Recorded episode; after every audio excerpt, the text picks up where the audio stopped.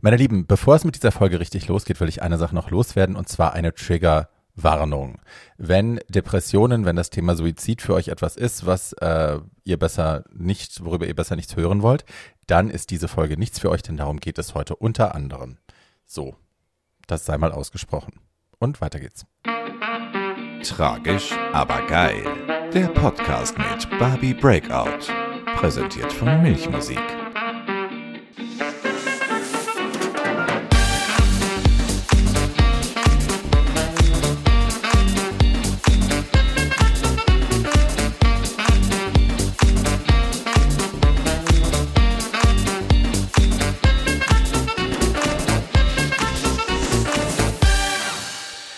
Hallo, meine Lieben, und willkommen zurück zur dritten Folge der zweiten Staffel von Tragisch aber geil, dem Mega-Podcast von eurer Lieblingsbärbel, nämlich mir. Hi. Ich hoffe, es geht euch den Umständen entsprechend gut. Ich weiß, der Lockdown ist verlängert worden. Wir gehen alle die Wände hoch. Ähm, manche von uns können arbeiten, andere sitzen schon seit Ewigkeiten zu Hause und starren die Wand an und kommen nicht mehr klar. Aber hey, zumindest äh, könnt ihr hier ein bisschen was hören und vielleicht hilft das ja auch. Ähm, auch da ist Lars ein besonderer Gast, aber da komme ich gleich zu. Ich will erstmal kurz ein bisschen Hintergrundinformationen geben. Lars, die meisten von euch werden ihn kennen als den äh, attraktiven, großen, rothaarigen, ich will jetzt nicht sagen Deckhengst, aber er war in der ersten Staffel von Prince Charming the only top in the village quasi und hat nicht nur deswegen ähm, mit Recht das Herz von Nicolas Puschmann erobert. Das war der schwule Bachelor quasi der Staffel. Und ähm, die beiden waren dann oder sind immer noch ein Paar. Sie hatten eine kleine Unterbrechung dazwischen, aber da komme ich gleich noch zu. Ähm, und das war dann sehr öffentlich. Ne? Die haben sich öffentlich ineinander verliebt vor den Augen von Millionen von Zuschauern. Und äh, nach Bekanntgabe dann des, des Staffelfinales, also nachdem dann klar war, dass die beiden jetzt auch tatsächlich zusammen sind, seitdem waren sie dann eben auch sehr öffentlich ein Paar, haben noch einen äh, gemeinsamen Podcast gemacht, der nannte sich ähm, Ausdauersport Liebe, wo sie auch sehr intim und detailreich und äh, mit relativ wenig Filtern eigentlich über ihre Beziehung, über ihr Zusammenleben und so gesprochen haben. Und ich glaube, es war vor allem diese Öffentlichkeit auch, diese sehr viel Aufmerksamkeit, was irgendwann dazu geführt hat, dass sie sich getrennt haben im November 2020. Und dann Lars war dann im Dschungel, also er hat das Dschungelcamp gemacht, die abgespeckte Version von ähm, die Quarantäne-Version quasi ist da viertplatzierter geworden, wenn ich mich nicht täusche. Und kurz danach haben sie dann bekannt gegeben, ja, wir sind wieder ein Paar, aber wir machen das jetzt unter, nicht unter Ausschluss der Öffentlichkeit, weil das geht nicht, wenn man in der Öffentlichkeit steht, wie die beiden das eben tun, aber mit wesentlich weniger intimen Einblicken. Wir haben das jetzt mehr in der Hand und wir streuen nur noch gefilterte Informationen nach draußen. Das gehört jetzt uns. Das finde ich eine sehr smarte Entscheidung und eine sehr tolle. Nikolas ist ja jetzt bei Let's Dance und äh, wirbelt da übers Parkett, äh, tanzt toll, fährt tolle Punkte ein. Ähm, sind wir mal gespannt, wie das ausgeht. Ich drücke die Daumen. Ja. Ähm, Lars und ich hatten das schon länger geplant. Wir haben im letzten Jahr schon drüber gesprochen, ob er nicht äh, zu Gast, also mein Gast sein will bei Tragisch, aber geil. Und er hat dann gesagt, na, warte mal ab bis nächstes Jahr. Mal gucken, was da noch kommt. Er durfte natürlich nicht drüber reden. Ähm, jetzt wissen wir, was alles gekommen ist, nämlich eine ganze Menge. Und ähm, das war aber lustigerweise gar nicht der Grund, warum ich ihn, warum ich vor ein paar Tagen entschlossen habe, dass er jetzt der dritte Gast sein soll für die neue Staffel, sondern tatsächlich ein Post, den er vor ein paar Tagen abgesetzt hat. Heute ist Sonntag, der 21. März. Ähm, und ich glaube, am Freitag hat er den Post gemacht. Da ging es um seine Mutter. Trigger Warning, es geht hier in dieser Folge auch um schwere Depression und auch um Selbstmord. Ähm, seine Mutter hat sich das Leben genommen vor, ich meine, 18 Jahren.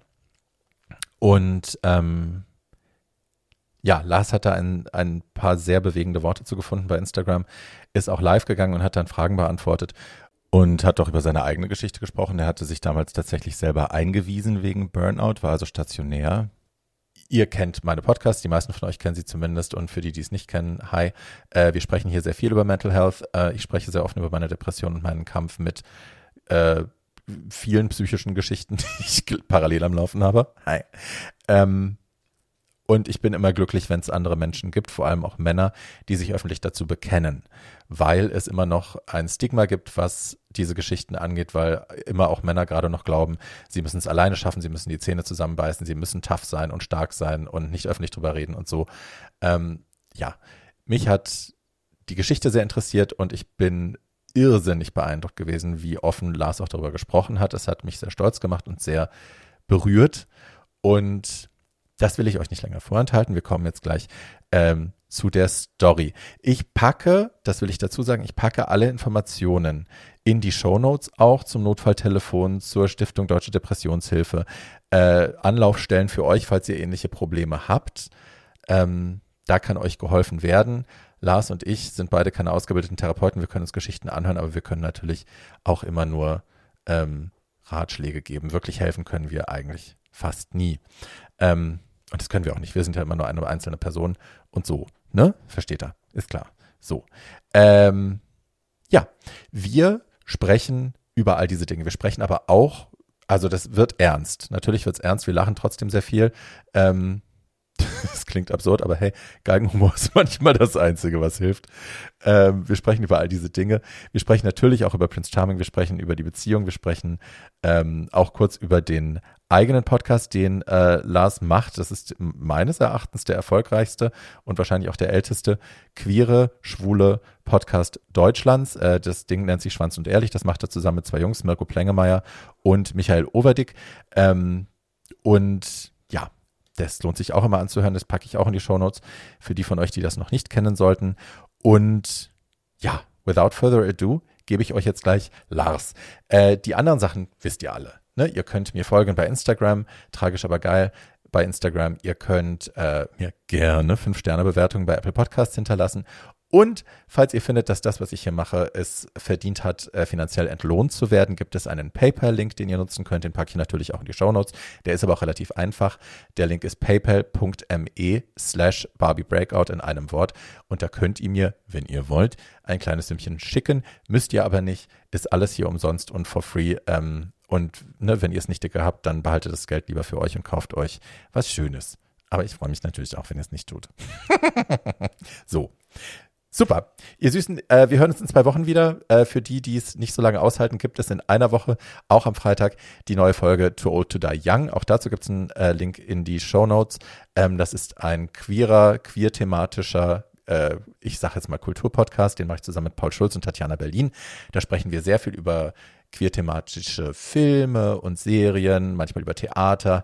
Ähm, und das klingt jetzt vielleicht dröge oder einschüchternd, ist es aber nicht. Das ist alles immer sehr lustig aufbereitet und man kann auch was lernen. So, und das ist ja auch schön. Ne? Man muss ja nicht immer nur die Glotze anmachen oder Netflixen oder so. Verstehst du? So. Ich danke euch. Ich freue mich auf euer Feedback. Ich hoffe, das Ding gefällt euch. Und wenn ihr mir Lob schicken wollt, äh, Nacktfotos oder sonst irgendwas Schönes, dann könnt ihr das machen an tragisch aber geil at gmail.com. So. Und damit kommen wir jetzt zu Lars. Bis dann. Tschüss. Hallo, lieber Lars. Hallöchen. Ich freue mich, da zu sein. Ja, du freust dich auch, dass ich so wunderschön aussehe heute, ne? Phänomenal. Das ist keine Ahnung, wie ich hier sitze. Ich sitze hier in einem Nachthemd und habe nichts drunter und finde es total gut. So mögen wir das. Yes. Das ist meine Art von Homeoffice, Working from Home. Ich muss ja sonst immer raus. Ähm, ja, aber hier kann ich mal so ne? Ne? Wie Ganz andere Leute privat. das so machen. Ja. Eben. ähm, wie war dein Wochenende bisher, Schatz? Du warst sehr viel online, du hast sehr viel äh, mit Leuten gesprochen, du hast dich sehr, sehr kundgetan, die, die letzten paar Tage, was ich super finde. Ähm, erzähl mal ein bisschen, wie es dir gerade geht. Ja, also mir geht's jetzt heute wieder äh, um einiges besser auch. Also es ging mir jetzt auch nicht super schlecht, aber ähm, ja, ich habe ja am Freitag über den Tod meiner Mutter nochmal gesprochen, mhm. weil da ähm, anlässlich ihres 18. Todestages und ähm, ja, habe das halt dazu genutzt, um halt auch nochmal auf das Thema psychische Krankheiten aufmerksam zu machen. Und ähm, ja, es war sehr überwältigend, was an Reaktionen reinkam, aber es war halt auch überwältigend in der Hinsicht, dass ähm, ja Leute mir ihre eigenen Erfahrungen geschrieben haben oder halt auch akute Fälle dazu kamen, ähm, wo ich halt schnell reagieren musste oh. und ähm, die ich auch direkt weitergeleitet habe. Du sprichst im Plural, das waren mehrere? Also es war ein Fall, der war ganz extrem, aber da spreche ich natürlich jetzt nicht so ausführlich nein, nein, nein. drüber, einfach auch der Person gegenüber aus Respekt. Ähm, und so Einzelfälle, wo Leute einfach sagten, ja, hey, ähm, das hat mir jetzt irgendwie die Augen geöffnet und ne, ich glaube, da passiert was bei mir irgendwie. Und ähm, ja, das, da, ich muss halt am Ende auch so ein bisschen auf mich achten, damit Voll. mich das nicht zu sehr triggert. Und äh, deswegen habe ich dazu gestern nochmal einen Livestream gemacht, wo ich einfach nochmal erklärt habe, hey Leute, ich setze mich gern für das Thema ein und ähm, stell auch, also ne, gebe meinen Namen dafür gerne her einfach, weil es mir sehr wichtig ist und am Herzen liegt. Aber ich bin eben niemand Ausgebildetes oder kann mhm. mich halt damit wirklich so auseinandersetzen oder irgendjemandem jetzt die Hilfestellung geben, die, die er vielleicht erwartet. Mhm. Und äh, deswegen werde ich auch in Zukunft bei solchen Nachrichten einfach immer direkt nur einen Verweis schreiben, wo man Hilfe findet ähm, und wo man die auch bekommt. Aber mich persönlich dann nicht mehr so reingeben, weil das wäre für mich halt auch irgendwo gefährlich. Mhm, absolut, absolut. Ich meine, das ist auch eine Verantwortung, die kein Mensch übernehmen kann und kein Mensch tragen kann. Ich gehe genau. auch schon sehr lange, sehr öffentlich mit meinen Depressionen um. Und das ist, geht dir genauso sicherlich. Du kriegst wahnsinnig viel äh, lange Post von Leuten, die sich sehr detailgenau auch mitteilen und denken, cool, jetzt habe ich jemanden gefunden, dem ich das alles anvertrauen kann und dafür bin ich auch immer zu haben. Ähm, ich kann nur die Probleme halt auch nicht lösen. Ne? Ich kann Ratschläge geben, aber wie du schon sagst, man ist selber kein Therapeut. Man kann jetzt nicht ähm, auch brenzlige Fälle sofort irgendwie erkennen und so. Mhm. Äh, wohin schickst du die Leute denn? Weil ich habe oft das Problem, dass ich denke, naja, äh, such den Therapeuten, aber zu Pandemiezeiten, alle Therapeuten sind völlig overbooked. Also zumindest die, die über die KV, äh, über die Krankenkassenvereinigung äh, buchbar sind. Ähm, wo, wo, hast du da, hast du da irgendwelche Not, Notnummern oder so?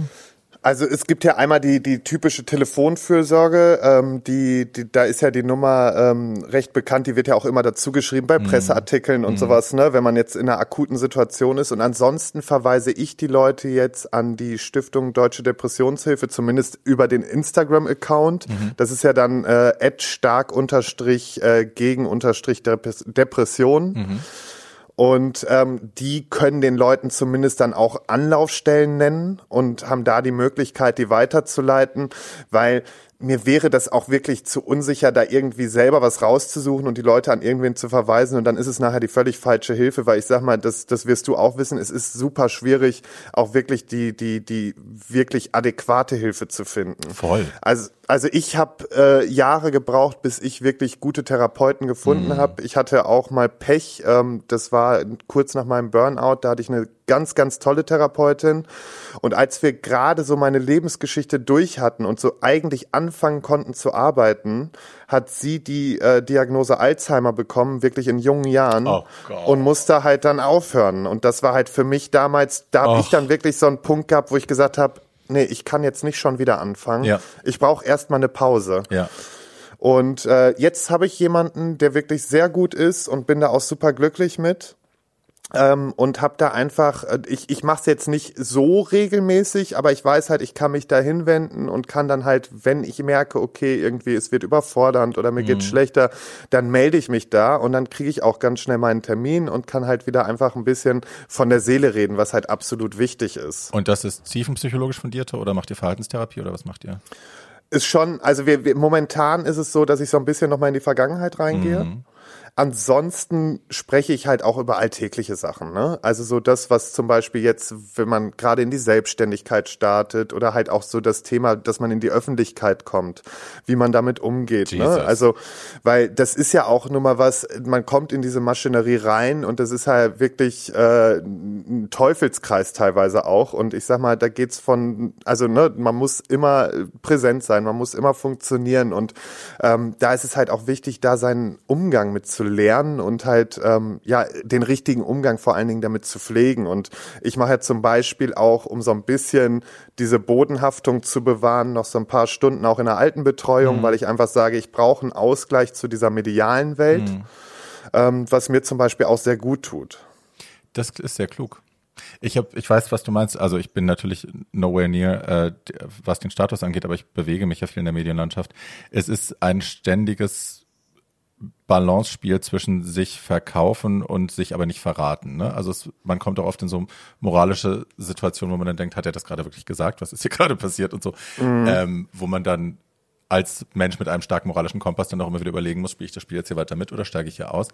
Ähm, und das ist ja auch belastend, ne? dann nicht mehr zu wissen, wer bin ich denn jetzt gerade? Oder kann ich hier weitergehen? Muss ich jetzt hier abbrechen? Schwierig. Das, das ist ja auch zum Beispiel einer der Gründe, warum ich zum Beispiel sage, Trash-TV kommt für mich nicht mehr in mhm. Frage. Weil natürlich kann man da auch seine Botschaft rüberbringen, aber es ist für mich nicht der richtige Weg, meine Botschaft Mhm. rüberzubringen. Zumal ich auch einfach dieses, diese 24-Stunden-Kontrolle nicht mehr möchte. Ne? So dieses, du gibst dich in so ein Format, bist 24 Stunden, teilweise über Wochen, äh, da irgendwie so mehr oder weniger drin gefesselt ähm, und hast nicht so wirklich die Kontrolle, was um dich rum passiert und kannst halt auch se wenig selbst über dich entscheiden.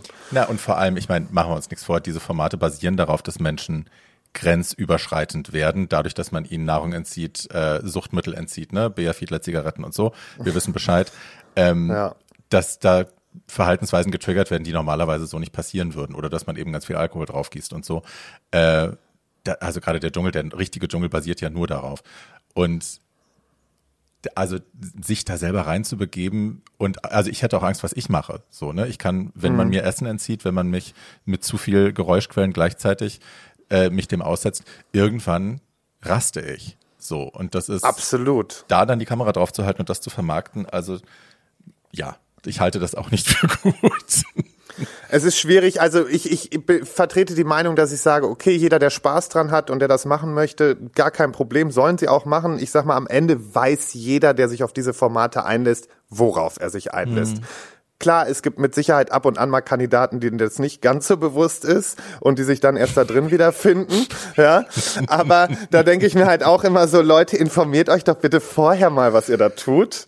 Ja. Ähm, aber für manche ist es halt auch einfach, die haben dann die Dollarzeichen im Gesicht, ne, und, und sehen halt irgendwie nur das. Und ähm, ja, das ist für mich einfach keine Option mehr. Und ich, äh, ich, ich möchte jetzt so mehr in, in die wirkungsvollere Richtung. Also ich sag mal, ein bisschen was bewegen, Formate machen mit Hintergrund, vielleicht mit Aufklärung. Und das ist so das, was ich jetzt gerade so verfolge. 100% here for it. Das finde ich super.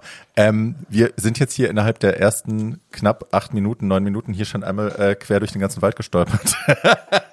ich fange ja immer gerne ganz am Anfang an. Wir kommen zu all diesen Themen noch äh, und gehen da in die Ja. Tiefe. Ähm, erzähl mir ein bisschen, wo du herkommst.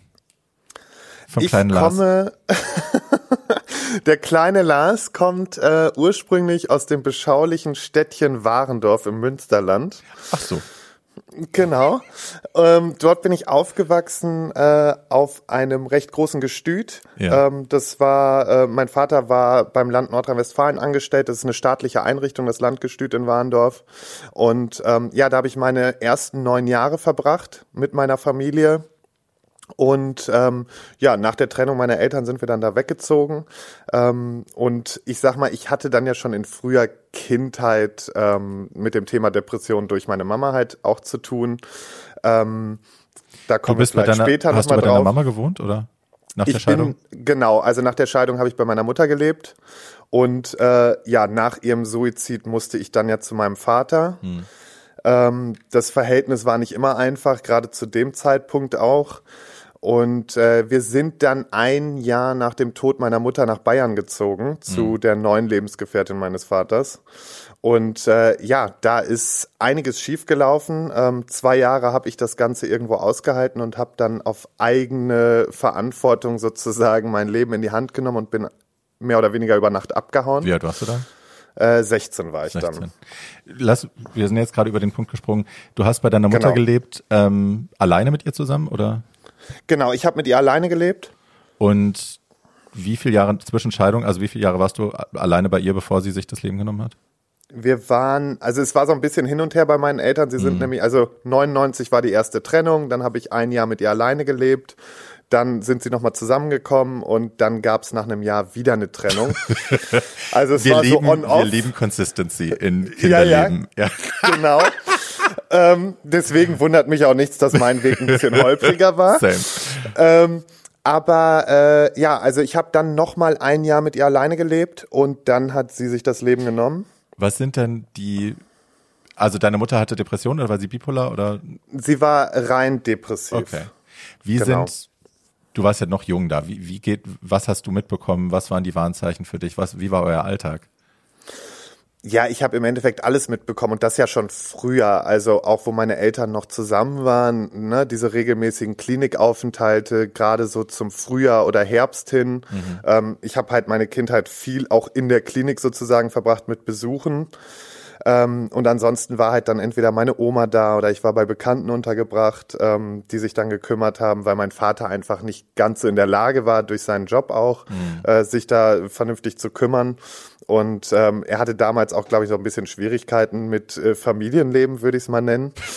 Ähm, sehr gnädig in der Formulierung. ja, ich bin sehr gnädig. Ja. Aber es liegt auch daran, dass wir mittlerweile einfach ein wirklich gutes Verhältnis haben. Mhm. Auch wenn er, äh, ich sag mal, äh, natürlich auch in der Vergangenheit nicht immer korrekt war als Vater. Ja, und das ein Kind damit alleine zu lassen, äh, das lassen wir einfach mal so stehen.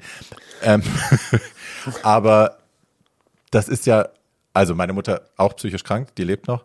Ähm, ich erinnere, also wir waren, sie war nicht viel in der Klinik, aber und auch erst spät, aber das war schon auch da, da war ich 16, 17, 18 schon, immer terrifying. Also das war jetzt nicht die, die Notfallklinik, aber es war trotzdem eine geschlossene. Und die Leute da zu sehen, wenn ich sie besucht habe, war schon. Das macht ja was mit einem. Also vor allen Dingen habe ich mich immer gefragt, boah, wie willst du hier gesund werden? Hm. Weißt du, so dieses, ne, dieses teilweise, vor allen Dingen, man muss ja auch überlegen, das ist ja schon wieder 18 Jahre her. Da waren die Zustände in solchen Kliniken teilweise auch nochmal was ganz anderes. Mhm. Ähm, und äh, ich hatte das Glück damals, als ich meinen Breakdown haben, da kommen wir, hatte, da kommen wir ja noch zu, ähm, dass ich einfach eine gute Klinik auch hatte. Bei ihr war es halt nicht unbedingt so der Fall. Mhm. Und ähm, ich habe es halt immer daran gemerkt, dass wenn sie wieder anfing, öfters zu weinen, dass sie kraftlos wirkte, dass sie sich zurückgezogen hat oder viel meine Tanten besucht hat zum Beispiel, viel gesprochen hat wieder. Aber sie hat Kontakt äh, gesucht, denen. wenn sie depressiv war. Zumindest mit dem engsten Kreis. Also zumindest, okay. dass sie halt immer geguckt hat, okay, mit wem kann ich reden. Das waren natürlich eigentlich größtenteils einfach so Heulgespräche, nenne ich es mal. Ähm, und sie hat halt auch dann immer, also ich sollte dann immer bei ihr mit im Bett schlafen. Also sie wollte halt nicht alleine sein. Sie hatte, hm. sie hatte da halt einfach wirklich Angst vor. Hm. Und äh, das ist natürlich für ein Kind schwierig, das dann immer so zu deuten. Hm.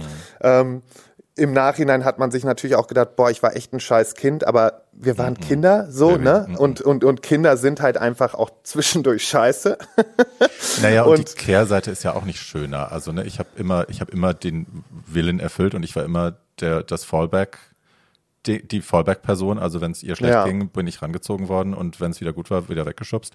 Ähm, ja, so war es auch. Und ich habe es halt immer mitgemacht. Und das hat mir auch nicht gut getan. Also ich musste auch erst später lernen, Nein zu sagen und Leute, die mir nicht gut tun, dann auch in ihre Schranken zu verweisen und zu sagen, nee, weil ich meine Bedürfnisse sind auch wichtig.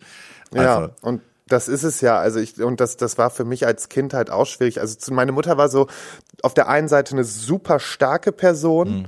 also wirklich Löwenkräfte und auf der anderen Seite halt dann diese ganz zerbre zerbrechliche, depressive Seite. Und immer wenn sie stark genug war, dann, ne, also bei uns, was in der Familie allgemein sehr stark gefehlt hat, war einfach Liebe. Hm. Liebe gab's bei uns nicht so. Es war, wir waren eine Familie, die stand halt da in diesem Ort mehr in der Öffentlichkeit, auch durch, durch meinen Vater, durch die Position, die er hatte und hm. sowas. Und das so diese typischen Dorf, Leute so, ne? Also so die, die, die bekannteren im Ort. Und dadurch musste man halt eigentlich immer nur nach außen hin funktionieren. Und das war halt, ne, und, und aber so diesen Fokus auf Familie, Familienleben und, und, und Liebe untereinander war halt nicht wirklich da. Das hatte ich halt mit meiner Schwester. Aber, okay. ne, also das, das schon, wir konnten uns das gegenseitig geben. Aber dass unsere Eltern mal, ich habe das letztens auch noch gesagt, dass ich mich daran erinnern könnte, dass irgendjemand mal uns in den Arm genommen hätte und gesagt hat, hey, ich liebe dich oder so. Das gab es nicht. Boah, Horror. Ne? Und dann musst du aber trotzdem wieder funktionieren, wenn es der mhm. Person schlecht geht mhm. oder musst natürlich auch begreifen, warum musst du jetzt schon wieder weg, warum musst du wieder woanders hin und ja, das macht halt schon viel, vor allen Dingen in dem Alter, ne? Wenn du sowieso selber gerade in dieser starken Entwicklung bist, das Leben richtig lernst und mhm. ne, also dieses Ganze. Und das hat natürlich bei mir sich dann ausgeprägt mit schlecht in der Schule, Wutausbrüche und ne, also so dieses, dieses ganze Thema. Dann hat man es mit Kindertherapien versucht. Hi, dann wurde, ne, so, und dann, dann wurde man natürlich klassisch, wie es damals gemacht wurde, als Kind auf Ritalin gesetzt, okay. weil der Junge hat ja irgendwie ein Aufmerksamkeitsdefizit. Und das sind halt so Sachen, ne, das äh, wurde zum Glück schnell erkannt, dass es bei mir der falsche Weg war. Hm. Aber dennoch äh, hat das natürlich viel mit einem gemacht. Ich war furchtbar in der Schule. Also ich war ein Bully. Ich habe echt, also ganz viele Kinder haben echt ganz schlimm unter mir gelitten, weil ich einfach diesen diesen angestauten Zorn auch und diese Frustration, diese Verwirrung. Ich hatte ja auch wahnsinnig Angst. Ich wusste ja nicht, was bei uns zu Hause los ist, was mit der Alten los ist, warum es immer Höpfchen und Stöckchen immer rauf und runter geht. Ja. Ähm, und es hat ja irgendwie auch keinen interessiert, let's face it. Ähm, und ich war ganz schlimm zu den anderen Kindern. Also ich bin, ich bin auch gebullied worden, that's not it, aber ähm, also das verfolgt mich noch oft, dass ich denke, meine Güte, da haben echt ganz schön viele Kinder haben bestimmt danach äh, im, später im Leben ihren Therapeuten von mir erzählt. So. Ja. ja, und bei mir, also ich war, ich war jetzt nicht unbedingt der, der andere dann erst angegriffen hat oder angegangen ist, sondern ich war eher der, der dann aber so unkontrolliert ausgeflippt ist, wenn man mich angegangen ist. Mhm. Ja, und da mussten sie mich schon das ein oder andere Mal echt äh, zügeln so. Also das Gott sei Dank ist niemandem was passiert. Haben sie dich gehänselt wegen der roten Haare oder was war's? Ach, das war ja typisch, ne? Rote Haare, dann der passende Name noch dazu. Ja. Und äh, ja, das waren halt so die Sachen. Und ich muss ja sagen, also als Kind war ich jetzt auch nicht gerade mit äh, ja, Sch Schönheit oder sonstigen gesegnet. Ne? Also es war halt so dieses typische, ja, rothaarige Rattengesicht. Rattenkopf. so nenne ich es jetzt mal.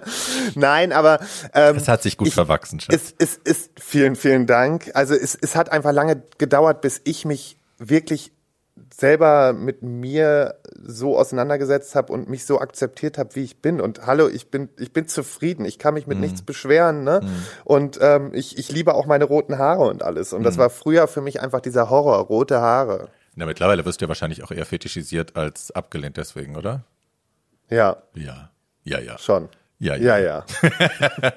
ähm, erzähl mir kurz von der Zeit direkt bevor es passiert ist. War irgendwas anders? Gab es eine Verschlechterung? Hast du was wahrgenommen, wo du dachtest, uh? Mm, es war so, dass als ich die Tage zuvor war ich sogar noch äh, krank und bin nicht zur Schule gegangen. Ähm, weiß auch einfach, dass sie wieder sehr gelitten hat. Ich habe halt gemerkt, bei ihr geht's halt wieder total bergab und eigentlich war auch schon im Gespräch, sie muss in die Klinik. Und ähm, als ich den ersten Tag dann wieder zur Schule bin, und manchmal geben ja Leute, die halt gerade in diesem Wahn sind oder gerade in diesem Blackout sind, diesen Suizid zu begehen, geben ja trotzdem manchmal so Hinweissprüche, so kleine verdeckte Hinweise. Und das war bei ihr so, nimm mal einen Schlüssel mit, falls was ist, obwohl mhm. sie mich immer abgeholt hat von der Schule dann auch. Ne? Mhm. Also so und äh, ja, an dem Tag hat sie mich halt nicht mehr von der Schule abgeholt und ähm, natürlich war ich in der ersten Zeit auch so, dass ich gesagt habe, okay, wäre ich mal den Tag noch länger zu Hause geblieben, ne? aber es hätte nichts geändert, dann wäre es mhm. ein anderer Tag mhm. gewesen. Mhm. Also diese Vorwürfe hätte, wäre, wenn, wie ich das auch in meinem Post geschrieben habe, äh, mache ich mir einfach nicht, weil das führt zu nichts, weil am Ende ist die Person selbst dafür verantwortlich ja. und niemand anders. Das ist aber schon sehr reif und sehr reflektiert gesprochen. Lars. Also das hat bestimmt eine Weile gedauert, oder? Bis du da hingekommen bist? Das hat viele Jahre gedauert. Also mhm. Also im Endeffekt hat es wirklich fast bis zu meinem eigenen Burnout gedauert, mhm. dass man da hingekommen ist. Und ja, an diesem Tag bin ich halt dann von einem Lehrer mit nach Hause genommen worden und ähm, bin in die Wohnung gekommen. Dann kam mir der Hund schon entgegen, der ist selten alleine geblieben, den hat sie eigentlich immer dabei gehabt. Und dann habe ich ins Schlafzimmer geguckt und da war das Bett nicht gemacht. Und dann wusste ich sofort, okay, es ist was passiert, weil meine Mutter war so eine Perfektionistin. Also mhm. du hast bei uns, du hättest über jeden Schrank gehen können, da wäre kein Staubkorn gewesen. So. Mhm. Und die hätte auch niemals das Haus verlassen, ohne das Bett zu machen. Und äh, dann habe ich sofort alle zusammengetrommelt und ne, also ich war halt, wie alt war ich? Zwölf. Ähm, und habe halt sofort reagiert und habe halt alle losgeschickt, Tanten, ihren Lebensgefährten, den sie damals hatte und dann war ich halt irgendwann mit meiner Schwester bei der Polizei und habe eine Vermisstenanzeige aufgeben wollen und in dem Moment kam dann ein Polizist rein und sagte, es wurde gerade eine Frau gefunden. Ähm, sie ist ins Krankenhaus gebracht worden. Dann sind wir dorthin und ähm, ja, der schlimmste oder die schlimmste Erinnerung an diesem Tag war eigentlich, dass man in diese Notaufnahme gekommen ist und bis zu dem Punkt, wo man halt dann ja selber nicht mehr weiter rein darf ähm, und ich ihre Jacke am Boden habe sie liegen sehen und einfach wusste, okay, sie ist es wirklich und sie ist wirklich hier. Ähm, und äh, ja, dann wurde ich halt irgendwann zu meinem Vater gefahren, weil der, die Ärzte auch sagten, wir können gerade nichts tun. Die, also meine Mutter hatte sich Tabletten genommen und äh, war aber natürlich auch auf ihre Art so schlau und hat halt keine Verpackung mitgenommen und nichts, hm. damit man das nicht nachweisen konnte, was es jetzt ist. Hm. Ähm, wurde aber auch gefunden, also sie hat sich in die Natur gelegt, sie war sehr naturverbunden. ähm, und hatte da schon nur noch eine Körpertemperatur von 26 Grad und da war halt schon vieles eigentlich in die Richtung, dass man sagen konnte, okay, es wird wahrscheinlich nichts mehr. Und mhm. ähm, ja, da hat sie dann halt für sich entschieden, das Leben zu beenden. Und ähm, ich bin halt dann zu meinem Vater gekommen, mit dem das Verhältnis damals einfach nicht wirklich gut war. Und äh, ja, das war halt erstmal gewöhnungsbedürftig. Und ähm, ja, abends kam dann halt auch schon der Anruf, dass sie es nicht geschafft hat. Und dann hörte ich das halt schon durch den Telefonhörer und ja, dann war es halt vorbei. Das ist, ich meine, du sprichst da jetzt natürlich auch mit einer Portion Distanz drüber, das muss man ja auch. Ja, ich also reißt, ne, reißt das, einen ja das, auseinander immer wieder. Genau, also wenn ich über dieses Thema spreche, also klar, ich habe das auch nicht immer unter Kontrolle, das hat mhm. man auch schon in anderen Formaten erlebt, aber dadurch, dass ich jetzt auch gerade so nah dran bin, durch mhm. Freitag, den Todestag und sowas, habe ich natürlich jetzt wieder meine Schutzmauer so ein bisschen mhm. höher gezogen und kann da halt sehr objektiv drüber sprechen. Ist ja auch wichtig. Oh, ich will auch nicht, dass genau. du hier zusammenbrichst. Also genau. was nicht gemeint. Nee, nee, alles gut. Aber deswegen, ne, weil manche Leute wundern sich immer und sagen, boah, wie, wie, wie abgeklärt er darüber spricht. Muss Aber man, es ja. ist einfach ein Eigenschutz. Und ähm, für mich ist es ja auch wichtig, diese Geschichte erzählen zu können, um ja. halt eben anderen Leuten vielleicht dadurch helfen zu können. Ja, und muss man ja auch. Also es ist ja, wenn man traumatische Dinge erlebt hat in der Kindheit, ähm, wenn man das bis heute immer noch nicht so verarbeitet hätte, dass man auch mit ein bisschen Distanz drüber reden kann, ähm, wäre ja auch was nicht richtig. So, ne? Dann würde ich damit ja auch nicht in die Öffentlichkeit gehen. Ne? Nee. Also ich sag mal, ich musste schon so stabil sein und, und, und so gefestigt in dem Thema, sonst äh, hätte ich das halt auch niemals öffentlich angesprochen. Und ja.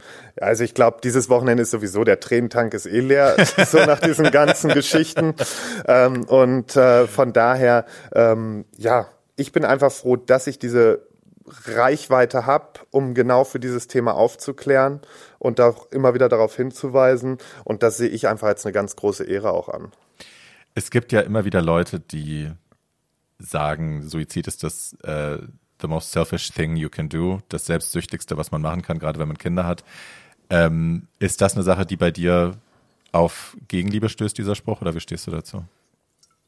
Ich finde den sehr schwierig, den Spruch. Mhm. Ähm, zum einen ich würde niemanden, der wirklich diesen Weg wählt, und ich finde einfach, dieser Weg sollte niemals die Lösung sein. Und niemand sollte sein Leben aufgrund dieser Krankheit beenden müssen, weil wir einfach heutzutage von der Forschung und von allem sehr weit sind und es kann einem geholfen werden. Ähm, ich sag halt immer im, im, im Nachgang oder in Erinnerung an damals, dass ich glaube, für sie war es halt nicht mehr anders möglich oder sie hatte nicht mehr die Möglichkeit, einen anderen Weg zu finden. Aber dennoch möchte ich den Leuten immer auf den Weg geben, das ist keine, keine Lösung. Hm. Ich, hast du da eine Katze im Hintergrund? Ja, Oskarchen ist gerade reingekommen und muss sich beschweren, weil draußen ist es Ach, zwar, die Balkontür ist zwar offen, aber es ist feucht auf dem Boden und ein wenig kalt und das mag man nicht. Und das ist, ah, okay. Das, die, die möchte man Diva sich ein bisschen spricht. beschweren. Genau. Aber man beschwert sich auch, wenn die Tür zu ist oder wenn es zu trocken ist oder zu hell oder zu warm. Man du, möchte Hauptsache beschweren. Immer ein bisschen was erzählen können. Nee, schön. Nee, ja, und ähm, was, was ich da einfach wichtig finde, ist ähm, zu sagen, diese Menschen handeln nicht aus Egoismus. Menschen handeln aus purer Verzweiflung. Ja. Und da jemandem zu unterstellen, es ist egoistisch, seine Familie sitzen zu lassen oder die, die ne, Leute einfach die Hinterbliebenen da auf sich äh, allein gestellt zu lassen, finde ich nicht angebracht in dem Zusammenhang. Mhm.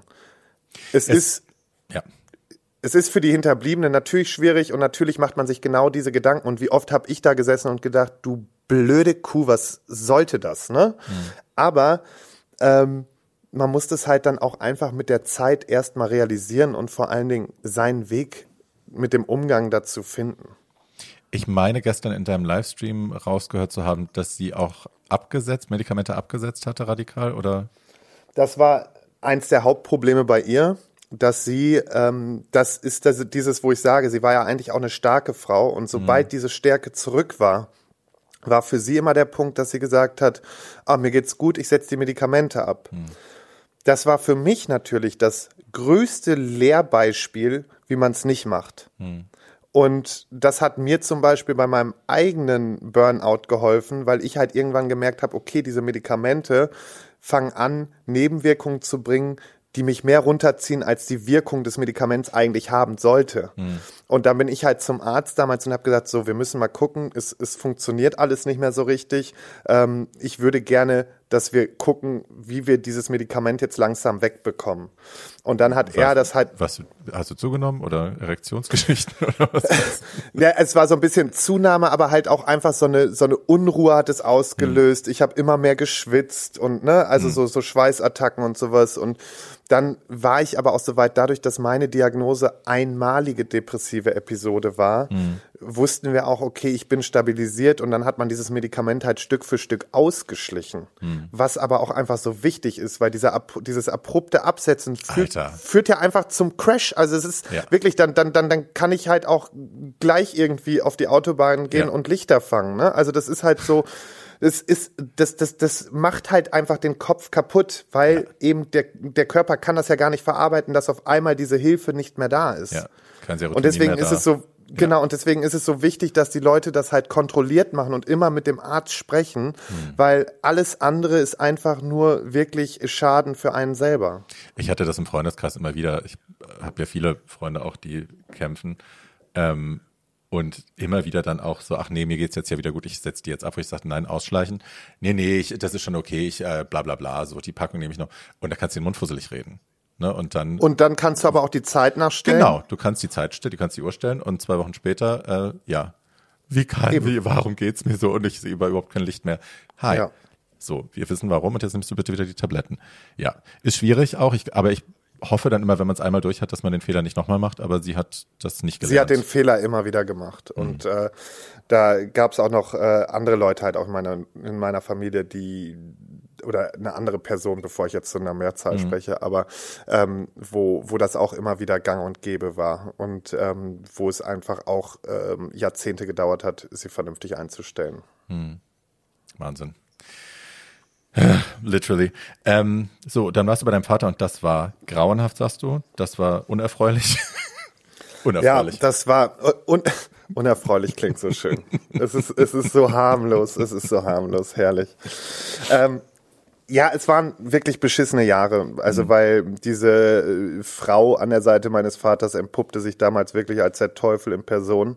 Und ähm, ich habe in meiner eigenen Biografie, die ich mal geschrieben habe, ähm, um, also ich habe mal selber eine Biografie für mich geschrieben zum Verarbeiten. Ah, ach so, ich dachte schon, die werfen Marken. Genau, nee, nee, ich habe, nee, nee, nee, ich habe bisher, ich, ich, ich denke drüber nach, aber lasse mir damit noch ein bisschen Zeit, mhm. weil, ja, einfach mal schauen.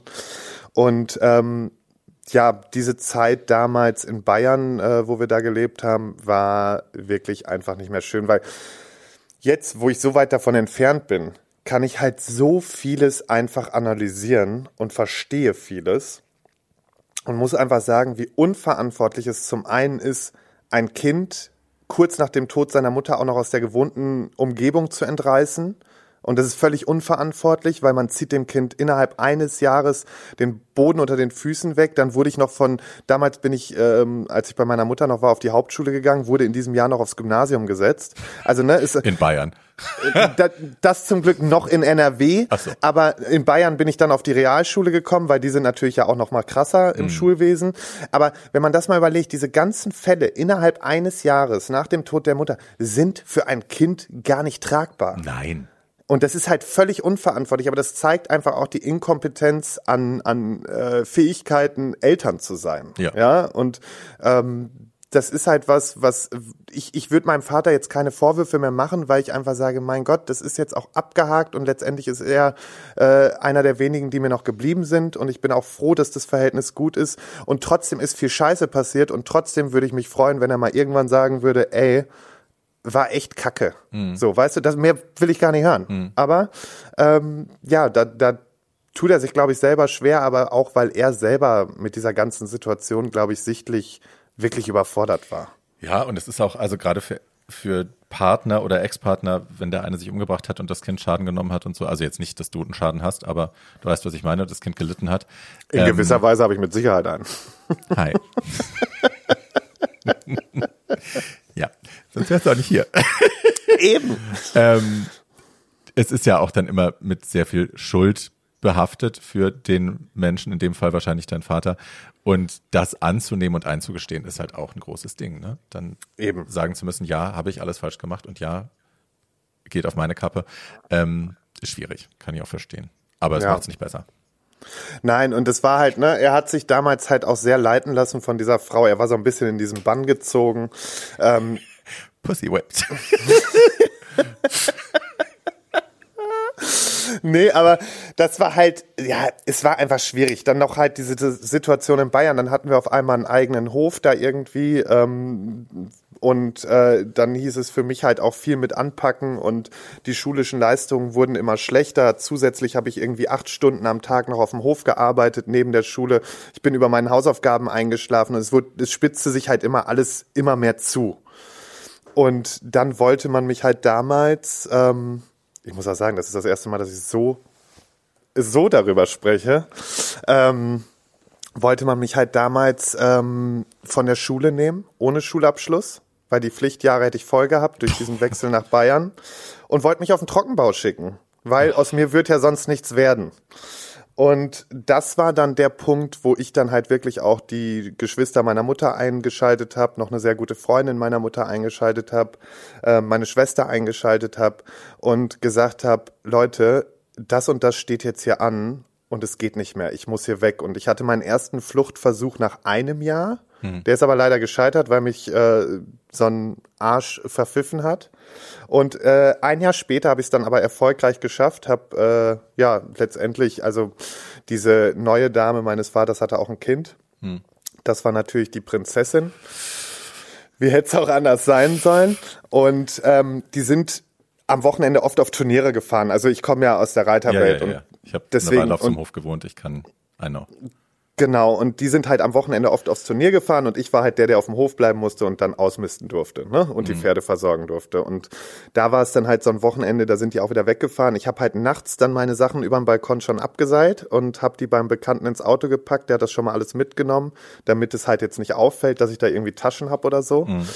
Und dann habe ich am nächsten Morgen gewartet, bis die weg waren, habe noch eben die Pferde gefüttert und dann habe ich Ade gesagt, ne? Und dann bin ich erstmal abgedampft, äh, in Passau in den Zug gestiegen und bin nach Münster zu meiner Schwester gefahren. Okay, das heißt, du warst jetzt nicht auf Trebe, du hast jetzt nicht auf der Straße gelebt oder so, sondern Nein, nein, nein. direkt- Ich hatte, okay. ich hatte sofort alles auch durch. Super. Also ich habe das über zwei Monate wurde das alles geplant. Also das war alles durchstrukturiert und ich habe auch genug Anlaufstellen gehabt und alles und ähm, habe mich halt dann dazu entschieden, zu meiner Schwester zu fahren, ähm, die mich halt auch immer gut unterstützt hat. Und ähm, ja, dann habe ich halt, als ich ankam, direkt das Jugendamt auch mit eingeschaltet, weil ich gesagt habe, okay, wir müssen das jetzt hier direkt professionell durchgehen. Und ähm, ja, dann Wahnsinn, haben entschuldige, wenn ich dich da unterbreche, aber es ist Wahnsinn, dass Kinder, Jugendliche sowas selber machen müssen, ne? Dass du selber dich auf die Hinterbeine stellen musstest und sagen musstest, okay, mir ist jetzt genug angetan worden, ich muss jetzt selber hier raus. Also, dass da niemand anderes eingeschritten ist, ist eigentlich Ja, auch schon. Ich hatte halt das Glück, dass zumindest die Verwandtschaft meiner Mutter mit eingeschritten ist und dass die halt früh erkannt haben, okay, ne, das ist auch schwierig und dass diese gute Freundin, die dann halt nachher sozusagen meine Pflegemutter war, ähm, dass die einfach auch reagiert hat, dass die mir die Zugtickets hinterlegt hat am Bahnhof und sowas, ne? Also, dass die halt wirklich alle sich bemüht haben und dann hat sie mich unterstützt. Dann bin ich auf ein Internat gekommen für zwei Jahre Wo warst du? äh, im Emsland, Lingen Ach, in Lingen. war ich in Lingen, genau, war ich bei den ähm, Franziskanerschwestern. Schön, schön auf dem jungen Internat, Klosterinternat. Aber nein, es gibt keine Fantasien aus dem jungen Internat. Ich hatte auch über, ich hatte, glaube ich, einmal Sex auf dem Internat. Ich war vier Jahre da. Guten Abend. Die Fantasie, die die Leute haben, ist ja immer schön. Aber Nee, die ja, funktioniert nicht. Nee, ist einfach auch nicht. Außerdem haben wir am Ende auch noch ein bisschen Geschmack, ne? Nee, aber in der Not. Naja. in der Not frisst der Teufel Fliegen. Nee, aber ähm, das war für mich halt eine ganz gute Sache, weil ähm, ich konnte endlich mich auf das fokussieren, was wichtig war. Und das war für mich halt auch die Schule. Und, Naja, und ähm, Struktur haben, ne? ein ganz normales Leben ohne diese Sorgen, ohne einen Vollzeitjob. Weil nachdem ich aus Bayern geflüchtet war, ähm, wurde eine Vollzeitkraft auf dem Hof Ja, eingestellt. ups. Also, ne, wo, ich, wo du dann einfach siehst, okay, das habt ihr euch immer schön günstig gehalten. Mhm. Ähm, Und da war es dann halt so, dass ich dann auf dem Internat war. Ich bin mit einem Notendurchschnitt von 4,6 aufs Internat gekommen. Also es war halt alles wirklich echt nicht schön. Hm. Und ähm, konnte aber diese Zeit wirklich nutzen und habe mich komplett regeneriert und habe dann als Klassenbester nachher abgeschlossen. Und ähm, das war halt für mich natürlich nochmal so ein innerer Triumph, um zu ja. sagen, Mittelfinger hoch. Ja. Es lag definitiv nicht nur an mir. Ja. Gar nicht an dir. Ja. Jetzt kommt die andere Katze. Dicky, nicht jetzt. Nicht jetzt. Ja, da ist jemand auf dem Fernseher. Ja. So ich bin ja schon froh, dass mein Hund heute mal nicht hier rumläuft mit seinen zu langen gesehen. Fußnägeln. ich hab's im Livestream gesehen, wie so. Du musst jetzt, du musst dich jetzt beruhigen. Habe ich sehr gelacht.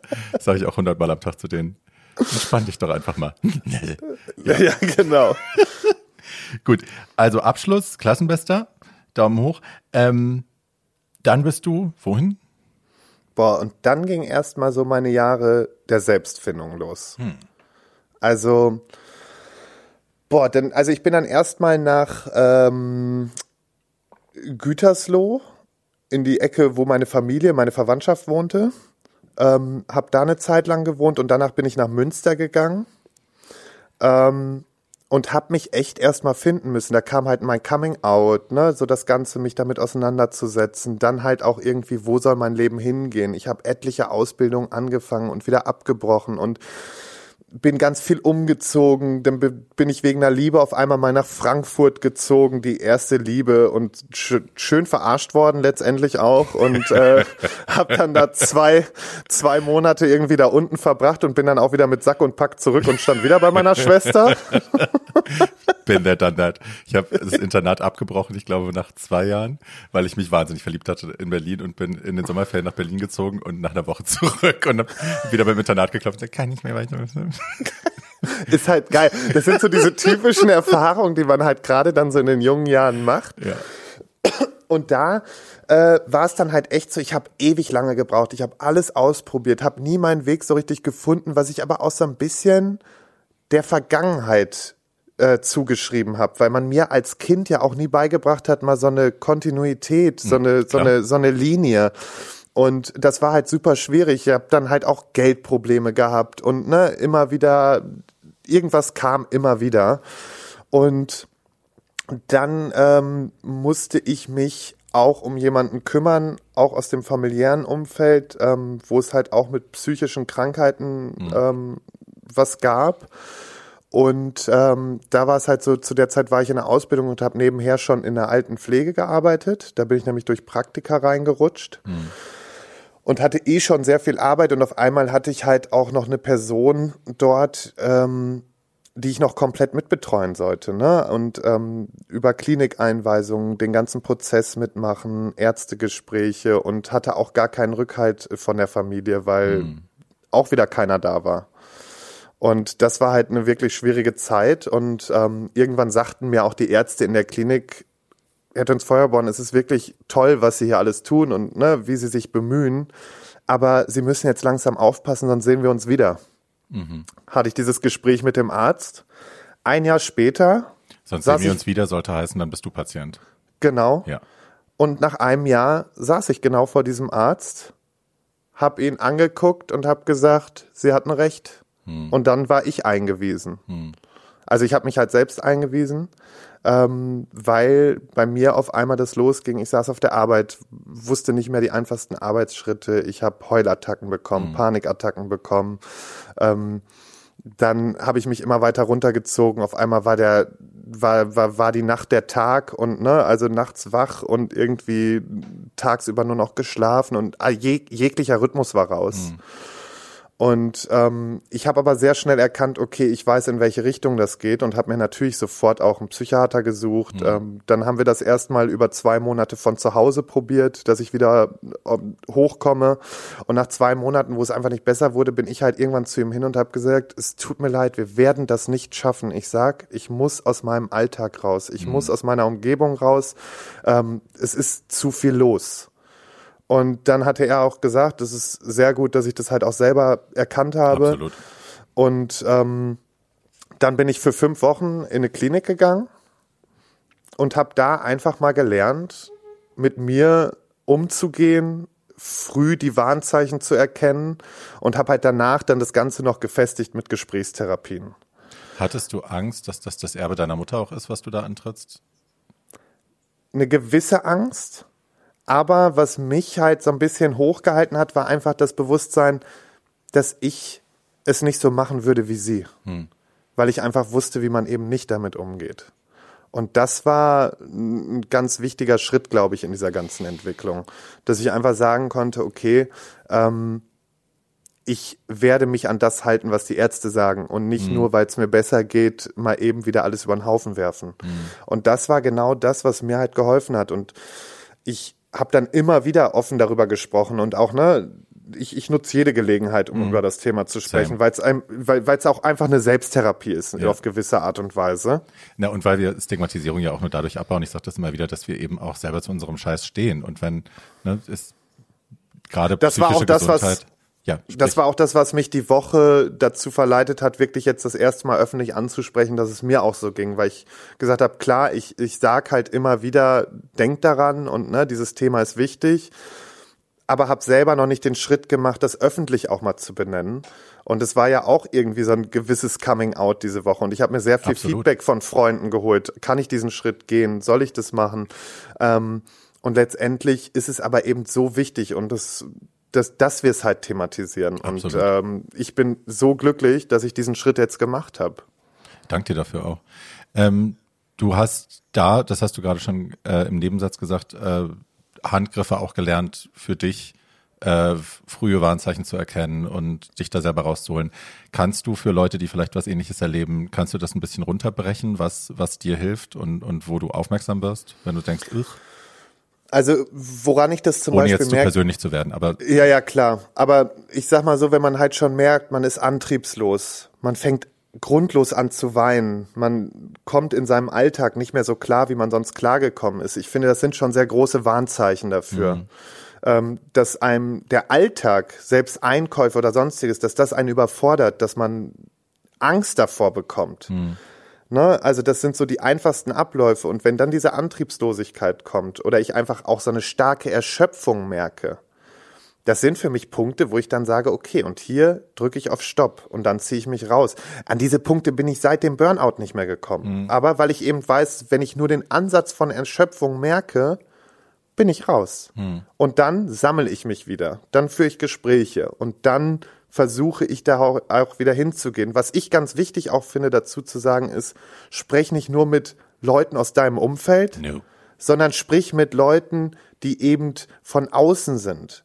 Leute, die nicht eben so nah an dir dran sind, weil das sind die, die das auch besser analysieren können und deswegen professionelle Hilfe ist so wichtig. Hm. Und das sind für mich so die Punkte, wo ich dran arbeite. Und würde ich jetzt merken, mich überfordert das Thema immer mehr oder ich hätte äh, Probleme, die Kurve zu kriegen, würde ich jederzeit sofort wieder professionell Hilfe suchen und würde sagen, hey, was machen wir jetzt? Hm. Ich glaube, das ist eben auch noch ein ein Stigma oder, oder eine falsche Wahrnehmung, die viele Leute im Kopf haben, dass Hilfe suchen an sich dann schon auch ein Eingeständnis von Krankheit ist und von äh, ich bin doch, ich habe das so oft gehört und ich höre es immer noch leider, dass Leute sagen, ich muss nicht zur Therapie, ich bin ja nicht wahnsinnig, wo du dann denkst, hä, that's not Bullshit. what it is. So. Ja, also das ist halt, das ist aber einfach, weil so viele, mir, mir haben ja jetzt auch Leute Nachrichten geschrieben und da war auch jemand dabei, der dann irgendwie gesagt hat, ja, ich darf das Thema zu Hause gar nicht ansprechen und so, ne? Scheiß drauf, was zu Hause ist, dann, dann, dann geh woanders hin und, und, und sprich's da an und versuch dir Hilfe zu suchen, wie man vielleicht auch die Leute zu Hause nochmal überzeugen kann. Ja, aber das ist halt eben ganz wichtig und es, ich finde, besonders ähm, was das Thema angeht, sich schwach zu fühlen oder sich diese Krankheit einzugestehen, ist kein Zeichen von Schwäche, sondern ganz im Gegenteil. Das mhm. ist ein ganz großes Zeichen von Stärke, mhm. dass man hingeht und sagt, okay, da stimmt was nicht. Aber wenn ich das angehe, finde ich Hilfe und mir kann es wieder besser gehen. Ja. Ich glaube auch, dass das tatsächlich auch für Männer ähm, immer noch mal ein anderes Thema ist, ne? Weil Männer irgendwie, wir kriegen ja alle aufgedrückt als Kinder schon irgendwie heul nicht, äh, sei nicht schwach, sei keine Memme, beiß die Zähne zusammen, äh, so. Und ich erlebe das immer wieder, dass Männer wirklich erst eigentlich, wenn das Kind schon fast in den Brunnen gefallen ist, äh, irgendwann sagen, um Gottes Willen, ich schaff's gar nicht alleine, ich brauche Hilfe. Ähm, und es ist wirklich überhaupt nichts Schwaches daran, wie du schon sagst, sich das einzugestehen, gerade als Mann nicht. Also den, den Schritt auch zu gehen, das zeugt für mich immer von Stärke. Immer. Absolut. Und ich kann es halt einfach nur je, jedem ans Herz legen, wenn ihr einfach das Gefühl habt oder auch bei Leuten in der Umgebung, in eurem Umfeld, helft lieber, indem ihr dafür sorgt, dass die Hilfe gefunden wird, anstatt nur irgendwem zu sagen, du bist schwach oder red dir mal nichts ein. Weil das ist das Schlimmste für mhm. jemanden mit dieser Krankheit. Diese typischen Sprüche von wegen, ach komm, stell dich mal nicht so an. Mhm. Ne, das ist so, habe ich auch schon ganz oft erlebt, dass Leute dann gesagt haben, ja, ich habe ne, zu Hause jemanden sitzen und jetzt ist auf einmal das Einkaufen schon zu anstrengend und so, wo ich dann sage, ja, das sind Warnzeichen, ihr müsst reagieren.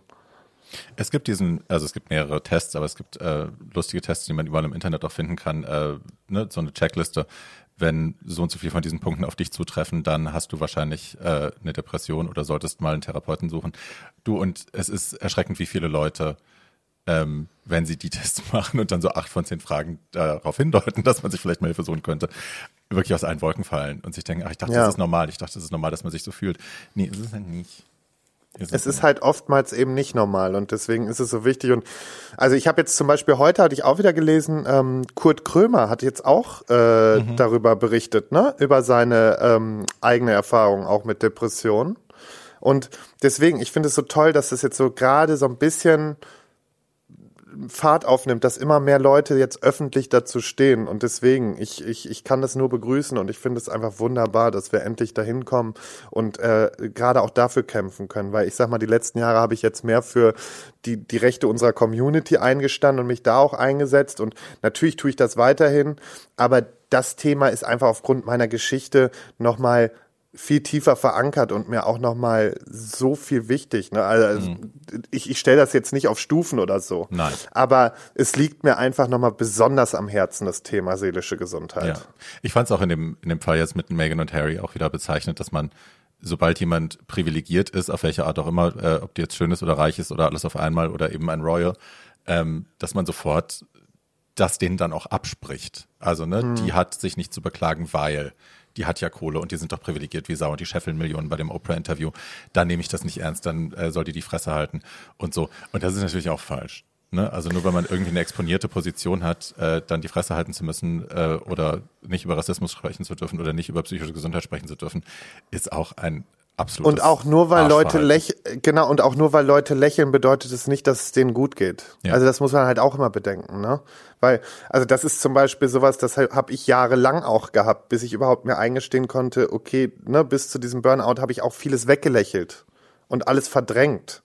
Aber das ist trotzdem ja auch ein Zeichen dafür, dass was schief läuft. Hm. Ja. Ähm, so, wir sind sehr, sehr tief hier und das ist sehr schön. Aber ich will natürlich auch äh, über die Prince Charming Zeit reden. Ich überlege ja. jetzt, wie wir da hinkommen. Von hier aus. Vielleicht über die schöne Liebeserklärung, die ich äh, vielleicht auch aufgrund des Freitags bekommen habe bei Let's Dance. Das war ja sehr rührend. Das war ja sehr, sehr, sehr rührend. Ich habe es mir vorhin nochmal angeschaut. Ich habe ja Let's Dance gemacht, also nicht äh, auf der Tanzfläche, aber mit einer meiner, mit meiner Kundin, mit Barbara Becker, mit der bin ich ja seit 13, 14 Jahren unterwegs und mhm. ich habe das ja vor zwei Jahren gemacht.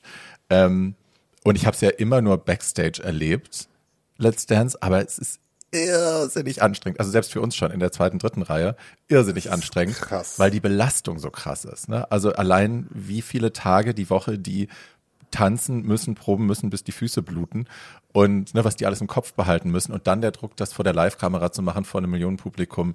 Äh, die Kommentare sind ja auch teilweise unterirdisch, die während der Show da schon auf den Instagram-Accounts auftauchen. Mhm. Die Leute äh, hassen ja sehr gerne, das wissen wir ja nun auch aus eigener Erfahrung. Ja. Ähm, aber ne, also das, was da über die Leute ausgeschüttet wird, ist ja wirklich auch horrend. Ähm, wie regelt ihr das? Also ihr seid ja ihr wart ja nach Prince Charming sehr öffentlich dann auch zusammen. Äh, ich glaube auch zu öffentlich für euer Gefühl mhm. dann am Ende. Ne? Ihr habt das ja, wart ja sehr, sehr öffentlich ein Paar. Ähm, dann kam die Trennung, dann habt ihr gesagt, okay, wir sind wieder zusammen, aber wir versuchen das jetzt äh, privater zu gestalten. Wie geht ihr jetzt damit um, dass das alles wieder doch sehr öffentlich passiert? Habt ihr neue Regeln für euch gefunden? Ja, also wir haben ganz klar Regeln für uns gefunden. Also ich sag mal, den, den Fehler, den wir im letzten Jahr gemacht haben, war einfach der, dass wir halt irgendwann nur noch darauf geachtet haben, wie Dinge nach außen hinkommen, ne? Und, mhm. und wie die Beziehung gesehen wird und sowas. Also, dass das natürlich, das passiert natürlich automatisch, dass wenn du dir halt dazu Gedanken machst und ne, wenn, wenn halt auch immer wieder dieser Fokus darauf ist und die Leute sich äh, immer wieder Fragen stellen, ist es natürlich was Schwieriges. Hinzu kam, wir haben diesen Podcast gemacht, der sehr intens war. Ne? Mhm. Also das war natürlich auch was sehr äh, Intensives in der Hinsicht, dass wir ähm, vieles offengelegt haben einfach. Und ähm, dass wir halt auch Projekte gemacht haben, wie das Dinner dann zusammen oder halt auch so Interviews gemeinsam. Ähm, dann haben wir halt auf Instagram halt auch sehr viel immer rausgegeben. Auf Instagram ist das auch in der Hinsicht, wie wir es jetzt tun, auch in Ordnung für uns. Aber wir haben halt gesagt, wir möchten unser, unseren beruflichen Werdegang, den möchten wir trennen. Mhm. Und deswegen gibt es nicht mehr diese gemeinsamen Projekte, weil am Ende müssen wir uns auf uns konzentrieren, auf unsere Beziehung konzentrieren und nicht das, also ne, deswegen, also es ist zwar schön, die Öffentlichkeit auch teilhaben zu lassen und das tun wir auch gerne, aber es darf eben nicht die eigentliche Beziehung überwiegen. Und mhm. das ist das Allerwichtigste daran. Und deswegen haben wir halt gesagt, gibt es von uns keine Formate mehr gemeinsam. Es wird mit Sicherheit auch mal in Zukunft Ausnahmen geben können, aber da wollen wir uns nicht festlegen. Mhm. Und wir geben den Leuten jetzt so ab und an mal halt über, über Social Media dann was mit raus und da können sie sehen, okay, ne, uns geht's irgendwie gut, ähm, die Beziehung funktioniert auch, aber eben halt in Häppchen. Und dass das natürlich jetzt durch Let's Dance wieder ein bisschen geballter ist, ist natürlich klar, aber ich möchte ihn auch unterstützen, ich möchte sure. ihn supporten sure. und das, das ist das ja ist schier, Eben, und das tue ich auch und es ist gerade natürlich schwierig. Der trainiert jeden Tag zehn Stunden, der trainiert bis zum Kotzen, ne? Mhm. Also wirklich. Und ähm, macht es aber auch dabei so toll. Und also Freitag äh, war ich halt, ich war, ich war fertig. Also erstmal der Tanz war.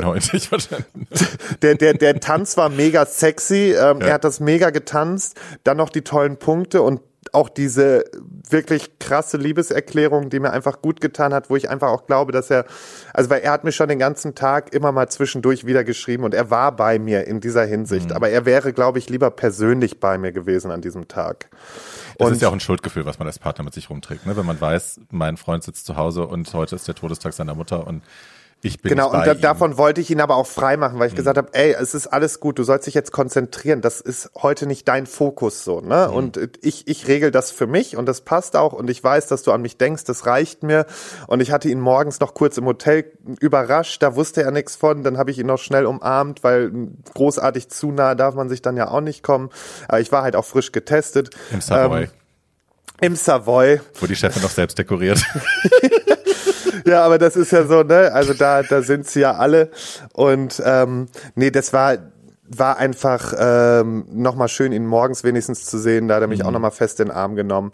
Und ähm, ja, jetzt hatten wir halt gestern, ne, er hatte diese Woche gar keine Pause, weil du weißt auch, zwischendurch gibt's dann wieder auf einmal samstags noch einen Sonderdreh oder sonstiges. Mhm. Ähm, und äh, dann haben wir uns halt gestern Abend nur kurz gesehen. Und äh, das Gute ist, jetzt heute treffe ich niemanden. Das heißt, ich kann ihn dann heute Abend dann doch nochmal sehen, weil eigentlich hätte ich ja Aufnahmen gehabt heute nochmal. Das ist äh, dann nicht möglich gewesen. Und ähm, ja, jetzt bin ich froh, dass ich ihn heute Abend nochmal sehen kann. Es ist anstrengend, aber ich freue mich einfach, dass für ihn Wunsch in Erfüllung geht. Ich merke einfach, wie glücklich er ist. Und ähm, ich merke einfach auch, ja, wie wir uns beide trotz trotz Let's Dance auch immer weiterentwickeln und wie unsere Beziehung immer weiter aufblüht und, mhm. und wie wir halt immer wieder Fortschritte auch machen. Und das ist das Tolle.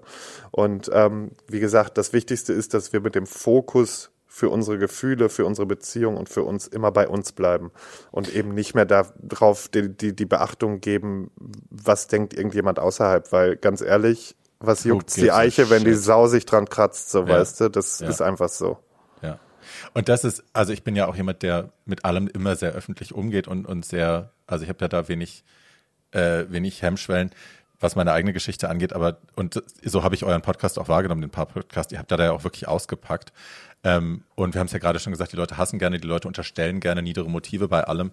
Ähm, und das ist ja gerade dann, wenn man eben dann auch so intime Details ausplaudert, die haben ja dann zu allem eine Meinung und die entwickeln die Ideen weiter und spinnen sich Sachen zurecht und was jetzt hier mit mit Vorsatz äh, ein Narrativ erstellt wurde und so. Äh, ist ja auch sehr viel Misstrauen dabei und, und hässliche Unterstellungen und so. Und ich finde es wahnsinnig gesund, die Beziehung daraus zu halten und sich dem zu entziehen. Also mit sich selber kann man das irgendwann ausmachen, wenn die Leute einem Sachen unterstellen, irgendwann ist es einem wurscht. Aber das aus einer Beziehung, ja, ja Nein, und vor allen Dingen wollen. zum Beispiel, es ist ja auch so, weißt du, wenn nur einer von uns dann angegangen wird oder sowas, ne? Natürlich, das verletzt den Partner ja genauso und dann, mhm. dann, dann will man sich ja auch schützen vor seinen Partner schmeißen. Und natürlich mache ich das auch, wenn mir jemand tierisch auf den Sack geht. Aber auf der anderen Seite halten wir es halt trotzdem so, dass wir sagen, okay, alles dosiert und gut und ähm, jeder kümmert sich da so um seinen Bereich und das ist auch richtig so. Und ähm, von daher, ich, ich bin glücklich so, wie es jetzt läuft und, und bin einfach happy, dass wir da unseren Weg gefunden haben. Finde ich auch wirklich schön. Also es war wirklich süß zu sehen. Ich habe äh, naja, Let's Dance ist für mich immer noch, wo ich denke, so, sobald ich die, die Anfangsmusik höre, kommt bei mir, kriege ich immer Schweiß auf die Stimme. Und so, gleich geht's wieder los. Ähm, aber das war ein sehr schöner Moment da. Und man hat ihm auch halt ja, sowas kannst du halt auch nicht spielen. Also wir sind ja wirklich, der, die hat deinen Namen gesagt, die, die Vicky. Und, und er hat sofort angefangen ja. zu weinen. Also ich, ich saß nur zu Hause auf der Couch, ich so, was passiert da gerade? Und, und war halt so gerührt und dann habe ich ihm auch direkt geschrieben und das, das Schöne war, er hat dann halt auch in der nächsten Werbepause direkt nochmal so, ne, alles gut und so und, und ja, dann. So sweet. Ähm, erzähl mir, wie die Entscheidung zustande gekommen ist, ausgerechnet ins Dschungelcamp zu gehen. Du bist doch ein kluges Kind, mein Schatz. Ich hatte halt immer, und das ist kein Witz, ich habe vor, vor, vor acht Jahren im Endeffekt schon auf der Couch gesessen und habe gesagt, ich will da unbedingt rein. Mhm ich habe so Bock drauf, weil ich will einfach, ne, ich bin jemand mit großer Fresse und will einfach auch mal testen, ist die große Fresse auch entsprechend dem, was meine Leistungen so können. Und deswegen hatte ich so Bock auf die äh, auf die Prüfung und alles. Hm. Und ähm, ja, dann war natürlich ja auch das Gespräch für den richtigen Dschungel und sowas und das das das war natürlich auch alles äh, ganz ganz äh, cool und ich habe mich halt auch mega gefreut und dann kam halt mit Corona die Absage für den richtigen Dschungel und irgendwann kam sie dann mit dieser Show und dann habe ich gedacht, ey, das sind nicht so viele Tage und das ist was völlig Neues. Man weiß nicht, worauf man sich einlässt. Ich mache das jetzt einfach mal mit. Und ganz ehrlich, ich bin froh, dass ich diese Erfahrung machen konnte mit diesen paar Tagen, als dass ich im richtigen Dschungel gewesen wäre. Jesus Christ, yes. Also ne, ja. ich bin, das, das war schon hart genug. Das war harter Tobak, äh, gerade äh, ne, mit mit meinen zwei Grazien. Ich habe sie beide lieb, aber es war halt auch wirklich knallhart. Machen wir uns nichts vor. Also ähm, das war, ich sag mal, jede Prüfung war dagegen Fliegenschiss. Meine harte Prüfung war wirklich Bea Fiedler.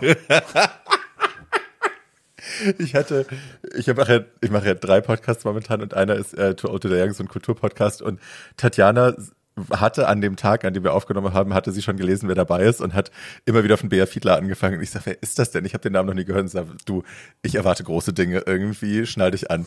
Und so war es dann ja auch. Also die ist ja wirklich, ja, äh, ja in einer in einer eigenen Liga läuft sie. Ähm, wie geht man damit um? Ich meine, wie viel hast du mitbekommen, dass sie, sie hat dich ja oft nicht so direkt angefeindet, sondern dann eher so in den, in den, in den Interviews. Ähm, wie viel hast du davon mitbekommen? Wie, gehst man, wie geht man damit um? Wie entzieht man sich dem, da zurückhauen zu wollen? Naja, zum einen ist es einmal so, wir waren auf 18 Quadratmeter, man bekommt alles mit. Auch mhm. wenn der andere denkt, mhm. vielleicht der bekommt es nicht mit. Ähm, nur ich hatte halt den Punkt, klar, am Anfang war man halt immer noch so ein bisschen angenervt, angepisst und irgendwann hatte ich so den Punkt, wo ich gedacht habe, boah, ey, noch ein paar Mal und ich schwör's dir, Frau, ich raste richtig aus. Und, Because ähm, you have a temper. You do. Ja, und mhm. es, es war halt so, wo ich gedacht habe, okay, ich, ich bleib trotzdem ruhig. Und irgendwann, so nach, nach anderthalb, zwei Tagen, war bei mir der Punkt, wo ich gesagt habe, weißt du was, ich habe nur noch Mitleid. Hm. Es tut mir einfach nur noch leid. Und ich kann keine alte Frau fertig machen. Das, das ist einfach gegen meine Erziehung auch. Hm. Ne? Ähm, das, das, das, sowas vertrete ich nicht.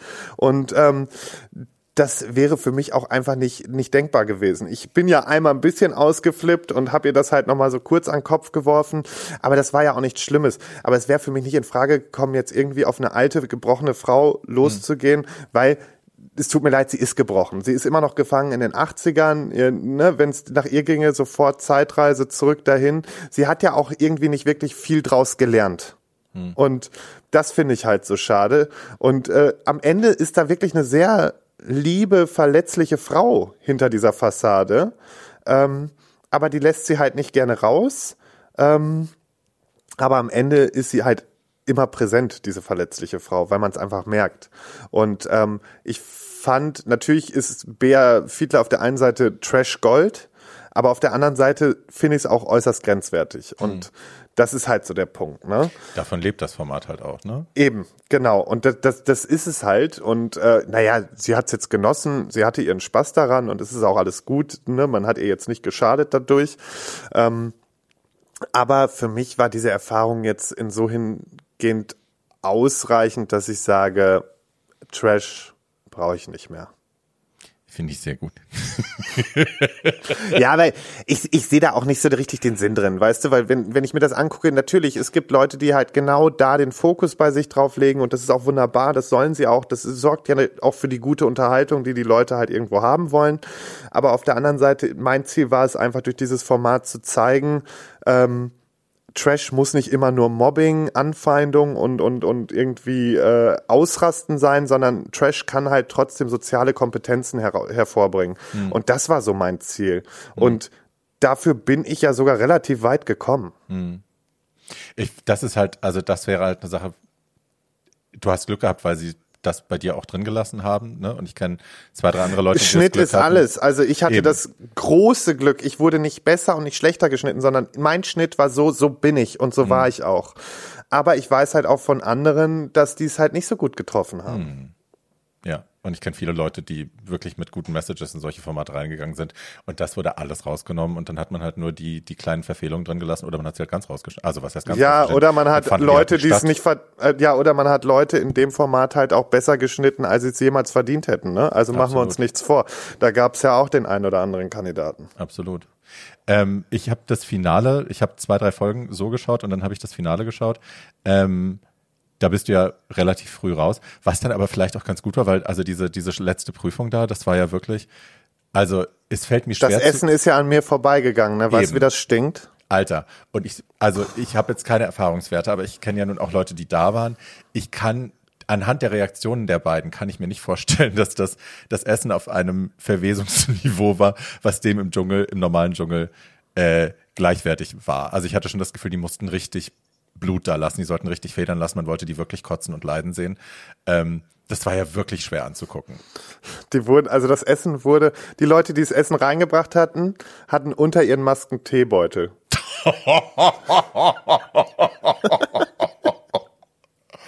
oh.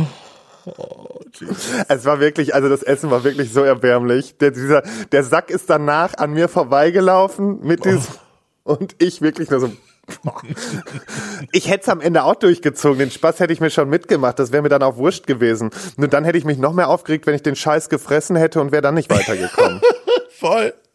Voll.